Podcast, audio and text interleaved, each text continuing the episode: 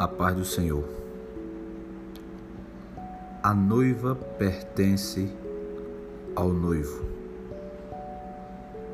É necessário que ele cresça e que eu diminua. Eu quero dizer para você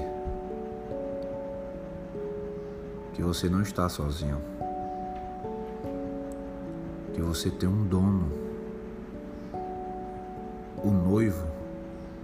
O Senhor Jesus Cristo. A noiva é você. Quando a Bíblia se refere que nós temos um dono, esse dono amado ele é diferente de todos. Ele está cuidando de mim, ele cuida de você pela manhã, à tarde, à noite, quando você dorme. Ele sabe de tudo que você deseja.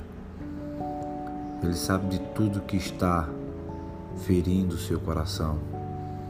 Ele sabe tudo que você sonha. Ele sabe tudo que está prendendo você sonhar. Mas ele diz que é necessário algo. Que você diminua e que ele venha crescer.